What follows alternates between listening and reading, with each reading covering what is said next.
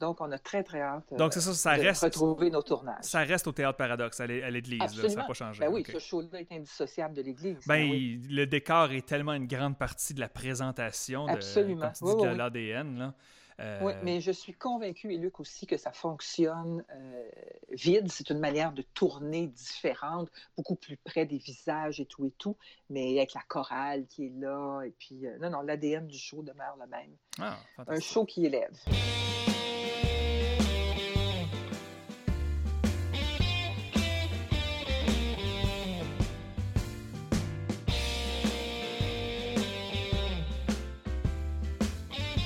Bonjour tout le monde, bienvenue au Balado Sauvage de Philippe et Marie-France, vendredi 15 mai 2020. Marie-France, tu voulais revenir euh, sur un sujet dont on avait discuté ensemble le, euh, le mercredi. Oui, je voulais, je voulais qu'on revienne, tu sais, on a parlé de, de l'enseignement, évidemment, euh, du cégep surtout.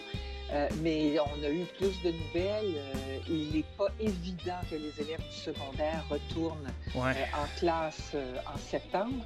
Et tu sais, je t'avais parlé de est-ce que au cégep particulièrement à l'université, est-ce que des printemps érables seraient possibles dans le cas d'enseignement virtuel? Et c'est clair que non. C'est clair que on change complètement de paradigme. Mais tout ça m'amène à penser à ce qu'est la vie sur les campus, l'idée de campus. Mm -hmm, ouais. Au collège, euh, tu enseignes à Saint-Laurent, j'ai étudié à Saint-Laurent, euh, il y a une vie sur le terrain, il y a une vie dans les Mais salles, dans les grandes salles, il y a une vie étudiante qui est souvent le, le, le, ferment et le terreau de plein de choses qui vont advenir par la suite dans la vie des, des gens qui sont passés par ces institutions d'enseignement.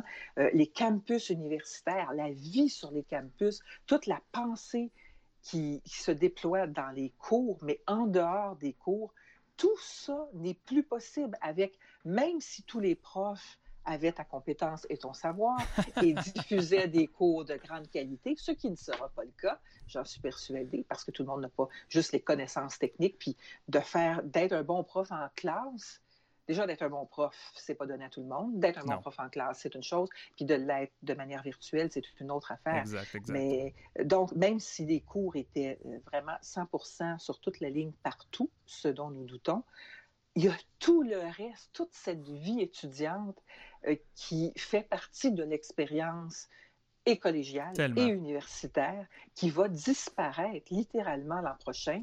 Euh, et le décrochage qu'on a à peine évoqué, mais tous ceux et celles et ceux surtout qui ne passeront pas du 5 au collégial et tous ceux qui ne décideront pas de continuer du collégial à l'université et ceux qui à l'université, pour toutes sortes de raisons, vont lâcher, on va tellement perdre une partie de, des, des jeunes qui étaient formés pour le reste de leur vie. Puis, tu sais, on le sait, juste si tu penses en termes économiques, ouais. le, la différence entre quelqu'un qui termine son secondaire 5, la différence euh, monétaire entre quelqu'un qui termine son collégial puis quelqu'un qui termine l'université, c'est par année des dizaines de milliers de dollars. Exact. Et sur l'échelle d'une vie, c'est la différence entre euh, vivre bien et vivre mal il, y a des drames euh, humains qui vont se jouer, il y a des drames euh, de savoir pour le Québec, pour la société québécoise, mais il y a des drames économiques individuels qui vont suivre cette cohorte-là toute sa vie qui sont en train de se jouer. Je, ne suis pas en désaccord avec toi. Je mettrais un bémol si tu le permets, par exemple. Il reste que, à moins que ça s'empire, on parle d'une session seulement. On parle. Oui, mais le, quand tu décroches, le... il suffit de quelques mois et tu décroches pour la vie. Oui, bien sûr, il y a des raccrocheurs jusqu'à l'âge de 22 ans. Tu raccroches, mais ces années-là que tu perds financièrement, tu ne les récupéreras jamais sur toute ta vie. Jamais. Je peux pas, euh, je peux pas te contredire là-dessus. Euh, moi, ce que je peux te dire, c'est qu'il y a énormément dans les coulisses de préparation qui se fait pour euh, que le Cégep puisse continuer à offrir quelques cours et, et évaluations et laboratoires en présence des étudiants, euh, de, Mm-hmm. d'ouvrir, les espaces, d'ouvrir les gymnases pour euh, faire des examens, par exemple, ou les laboratoires. Mais tu sais, avoir 3000 personnes dans un building, comme c'est le cas au Cégep de Saint-Laurent, Ben oui. ça, ça, c'est sûr que ça n'arrivera pas à court terme. Mais tu sais, en effet, tu as dit l'expérience d'être étudiant, l'expérience de vivre sur le campus, d'aller à un cours, de sortir d'un cours et de prendre le métro et d'y penser. Tu sais, je parlais à des gens qui, qui me disaient, ils travaillent au centre-ville, puis ce, ce qu'ils m'ont dit, c'est que j'aime ça, moi, avoir le 15-20 minutes ou la demi-heure de transport. Tu sais, je finis de travailler, je prends mes affaires, j'embarque dans le métro, 20 minutes après, je suis chez moi. Là, je travaille à l'ordinateur dans la cuisine à 6h15, puis à 6h18, j'ai fini de travailler, puis je suis dans la cuisine, puis les enfants me demandent Ouais. qu'est-ce qu'il y a pour souper. Et, donc, c'est un peu la même chose avec les étudiants. Est-ce qu'ils vont pouvoir avoir cette distance-là pour contempler non pas les cours collégiaux et universitaires, mais l'expérience collégiale universitaire? Et ça, Ouais. À l'automne, ça va être difficile. Et donc, on est en train de se préparer euh, spécifiquement pour ceux qui arrivent du secondaire. Comment préparer ces gens-là? Ils arrivent au cégep et pourtant, ça va juste ressembler à la fin de leur secondaire, c'est-à-dire en ligne à écouter des vidéos. Euh, Mhm. Un grand défi, mais euh, un grand défi que plusieurs, dont moi, sommes prêts à relever. Euh, je, je- je- je ne peux pas être encore pessimiste par rapport à ça. Si ça devait durer encore très longtemps, oui, en effet, il va y avoir des diplômes boboches là-dedans, mais c'est une session. C'est une session. On va, on va euh, travailler fort pour les retenir. euh, mais mais j'ai hâte, j'ai- hâte de vous. Tu sais, c'est une expérience. On est en laboratoire. sera déjà trop tard. Ceux que tu vas avoir, c'est ceux qui auront, euh, qui n'auront pas décroché. Ceux qui auront décroché, tu ne le sauras pas, tu ne les verras pas. On va s'en rendre compte à la fin de l'année. Peut-être. On va s'en rendre compte dans les statistiques suivantes. Ouais. Ceux que tu vas avoir, ça va être ceux qui sont motivés, mais euh, ils seront déjà perdus. Ouais. Ah, on verra. Alors. On verra. J'ai, j'ai, euh, hier, j'ai, j'ai lu ta chronique euh, des, temps, des temps inédits Mhm. euh, sur un, un nouveau nationalisme qui pourrait ressortir de, de, de, de, de cette pandémie-là, de cette expérience-là, de l'acheter local. Et euh, tu m'as fait à la fois sourire et sourciller dans cet article-là. Euh, je ne sais pas si tu voulais en, en dire un mot euh, pour ceux qui, qui, euh, qui ne l'avaient pas lu. Non, vas-y, de quoi tu parles? Non, mais c'est que j'essayais de comprendre qu'est-ce que tu. Parce que le mot nationalisme ou nationaliste, ça a le dos large. Ça peut Ah, vouloir dire bien les choses. L'article d'actualité. Oui, oui, exact. OK, oui, oui, Le- non, non. le journal des temps inédits. des- Ah non, non, c'est pas ça. Ah, je me suis- est-ce que je me suis trompé L'article de. d'actualité, c'est l'article papier. Ah, ok, je l'ai lu sur le non, web, c'est pour ça. Oui, OK, non, non, Exact. non, non, ça fait pas partie de mes temps inédits. Non, non, non, non. c'est- Et c'est pas de ça dont je voulais te parler non plus. On parlera de nationalisme économique une autre fois. Euh, non, moi, je voulais te parler de région et de Montréal. Oui, oui. Euh, parce qu'on on a vu euh, ces pétitions de euh, monsieur, monsieur Legault qui a bien averti attention, il ne faudrait pas que les tensions entre Montréal et les régions, euh, des, enfin les régions envers Montréal euh, soient grandissent. Il y a, dommage, il y a, potentiel euh, dommage à, à la solidarité nationale euh, qui, dans, dans cette affaire-là. Hmm. Euh, on a vu beaucoup de maires de région euh, dire attention, on ne veut pas voir les Montréalais à proximité. On a vu des pétitions réunissant des dizaines de milliers de noms, beaucoup plus virulentes et en des termes beaucoup moins polis, dire aux Montréalais restez chez vous, vous êtes pestiférés. On l'entend dans certaines régions, Ah, dans certaines ra- ra- radios de région. Et il y a quelque chose de, de profondément dérangeant là-dedans. Euh, effectivement, Montréal n'est pas à la veille d'être déconfiné et euh, je comprends euh, certaines personnes qui, qui sont dans des milieux sains, entre guillemets, en région où la, la question de la contagion est réglée. Puis on s'entend que la densité n'est pas la même en région, voilà. euh, même dans des villes comme Québec, c'est pas la même dynamique qu'à Montréal. Euh, c'est clair que, mais surtout en région, je pense à Rivière-du-Loup, je pense à, à Malbaie, à différents endroits, Hmm. euh, c'est pas la même dynamique et qu'effectivement, ça vous tente pas de voir votre milieu sain être contaminé. Mais là, c'est pas comme si tous les Montréalais portaient le virus. On sait qu'à Montréal, c'est dans certains endroits, dans certaines communautés, euh, dans, dans les CHSLD, il y a maintenant de la contamination communautaire euh, mais il, faut porter le masque et je ne comprends pas que ni les autorités montréalaises ni les autorités provinciales euh, imposent le port du masque quand on est dans des lieux publics à moins de deux mètres de distance physique. Ça, c'est une autre affaire, mais je pense que pour notre santé, pour notre déconfinement, nous, Montréalais, devrions prendre individuellement euh, le relais et porter le masque dans ces circonstances-là, puis respecter les règles de distanciation physique parce que nous aussi, on veut pouvoir sortir de chez nous, aller dans les parcs, puis tout ça, puis qu'on a hâte que les commerces reprennent leurs activités. Ah Mais je m'égare. Ce que je voulais dire, c'est que il y a toujours eu de la part de certaines personnes et certaines radios à travers le Québec, et particulièrement Québec, beaucoup d'animosité et de de jalousie envers Montréal, euh, beaucoup d'incompréhension, beaucoup de stéréotypes. De, stéréotypes. Vous, gang d'artistes têteux de subventions, euh, vous et votre diversité, à la limite raciste, envers les, les, communautés de Montréal. Il y a toujours eu beaucoup de ça. Et là, on a l'impression que euh, toute cette animosité-là, qui au fond est vraiment de la peur, de l'ignorance et du racisme, a trouvé un sujet sur lequel s'exprimer, c'est le virus. Vous êtes contaminé à Montréal, donc ne venez pas nous contaminer. On ne veut plus vous voir. Et une espèce de racisme, carrément. Il y a toujours eu en région une inquiétude, une mentalité de village. Ça a du pour, mais ça a du contre aussi. Et cette animosité envers Montréal, là, s'exprime de la manière la plus laide. Et je pense que ça va avoir des conséquences à moyen et à long terme. Euh, vous ne voulez pas nous voir Montréalais, mais savez-vous, on est très bien aussi à Montréal. On est plus pauvre à Montréal, mais on est pas mal plus riche aussi. On allait porter l'argent dans les régions. Euh, vous ne voulez pas nous voir, ça ne nous tente pas, nous autres non plus, de vous voir.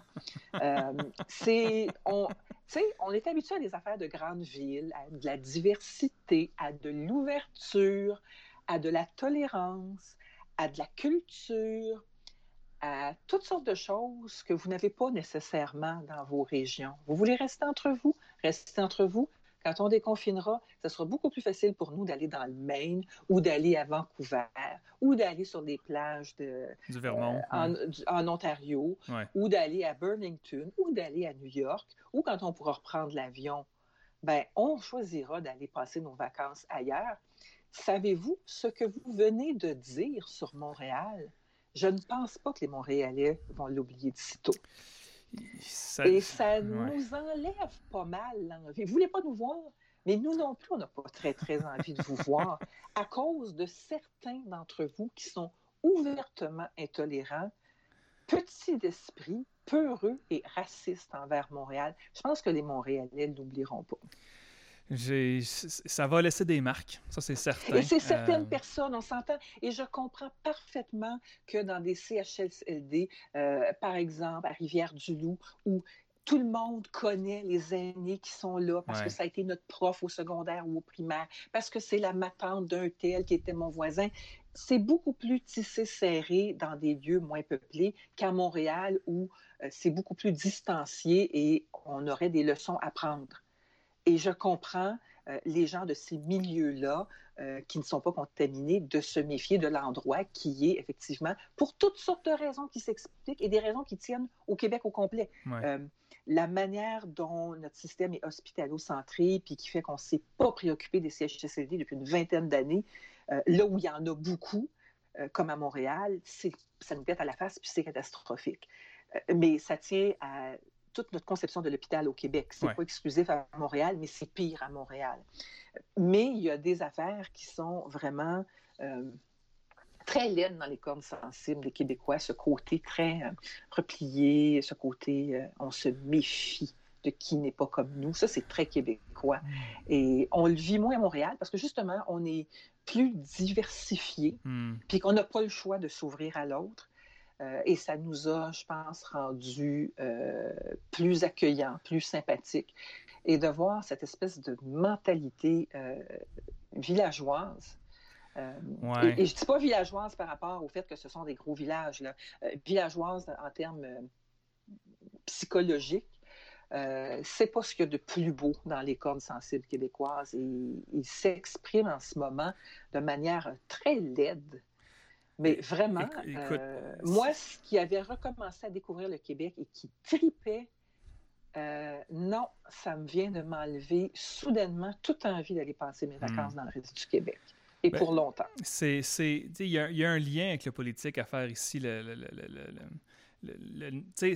justement, le, mot très large, comme j'ai dit tantôt, du nationalisme, ben, ça vient toujours, il y a toujours l'envers de la médaille, ça, vient avec ça. Et là, présentement, au, Québec, on a un gouvernement qui se, qui se autoproclame nationaliste. Il n'y a pas de présence à Montréal.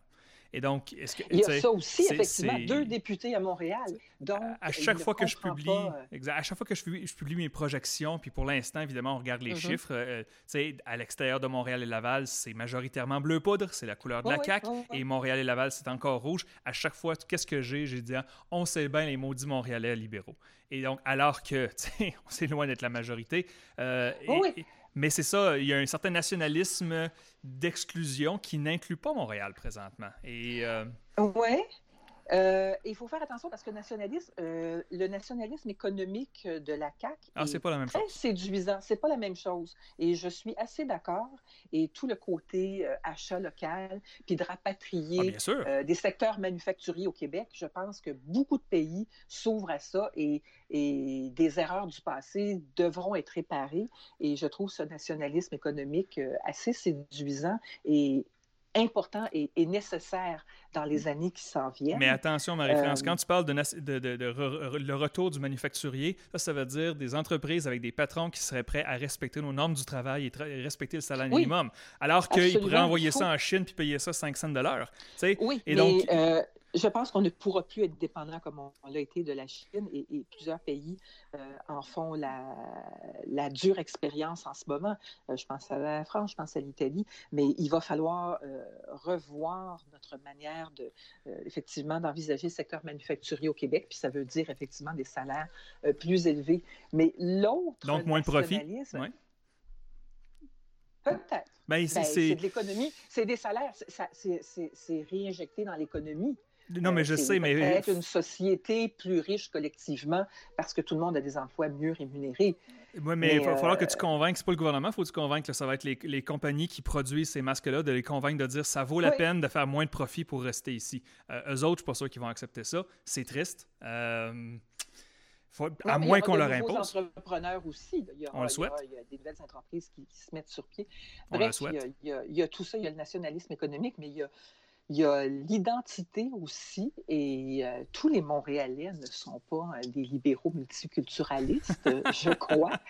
Euh, mais il y, a, il y, a, une manière de vivre partout au monde, dans les villes, qui est plus ouverte, plus lousse, plus éduquée, parce que les, les, les universités sont là, parce que plus ouverte à l'autre, parce qu'on côtoie différentes communautés. il y a un tissu social qui est vraiment différent, Sauf que, contrairement à ce que pensent les régions, euh, c'est quand même la moitié du Québec. Le Grand Montréal, c'est la moitié du Québec. Mm-hmm. Et de quoi sont composées en très grande partie les différentes couronnes de Montréal? Peut-être pas la première, qui sont les Montréalais qui, qui, s'en vont en banlieue, mais les troisième, quatrième couronnes, en grande partie, ce sont les enfants mm. des régions qui sont venus à Montréal pour le travail, pour l'éducation et qui sont restés et qui font, c'est plein de bleuets expatriés, c'est plein de diaspora des îles de la Madeleine, c'est plein de monde du bas du fleuve qui habitent maintenant dans le Grand Montréal, dans le 4 millions, ils en font partie. Et qui, quand ils retournent chez eux, n'ont plus le même regard qu'ils avaient quand ils y étaient ou que leurs parents ou grands-parents avaient. il, y a, vraiment... Euh, de cracher sur 4 millions de Québécois, c'est de saillir profondément comme peuple. Parce qu'on est tous là-dedans. Et c'est pas quand je vois cette guerre des régions contre Montréal, comme si c'était Montréal qui était la plaie de l'humanité. Hey, le monde entier est pris dans ce bateau-là. Mmh, On est tous affectés par cette maladie-là en même temps dans le monde. Et là, les régions haïssent Montréal. Il y a quelque chose de tellement petit là-dedans. Voilà, c'était mon éditorial du jour. Je vais te transporter vers quelque chose d'un peu plus joyeux ou comique, si tu veux, si tu permets. Les, je t'avais dit mercredi que je te parlerais de chiffres aujourd'hui. J'ai pris le temps d'analyser les derniers chiffres sur la course au Parti conservateur du Canada et je remarque qu'il n'y a pas beaucoup d'intérêt au Québec sur cette course-là. et je suis capable de comprendre, il n'y a pas de, de, candidats québécois et même il n'y a pas mm-hmm. vraiment de candidats qui parlent très bien français, mais il reste que le gagnant de cette course-là pourrait devenir le premier ministre du Canada, donc oui, c'est important.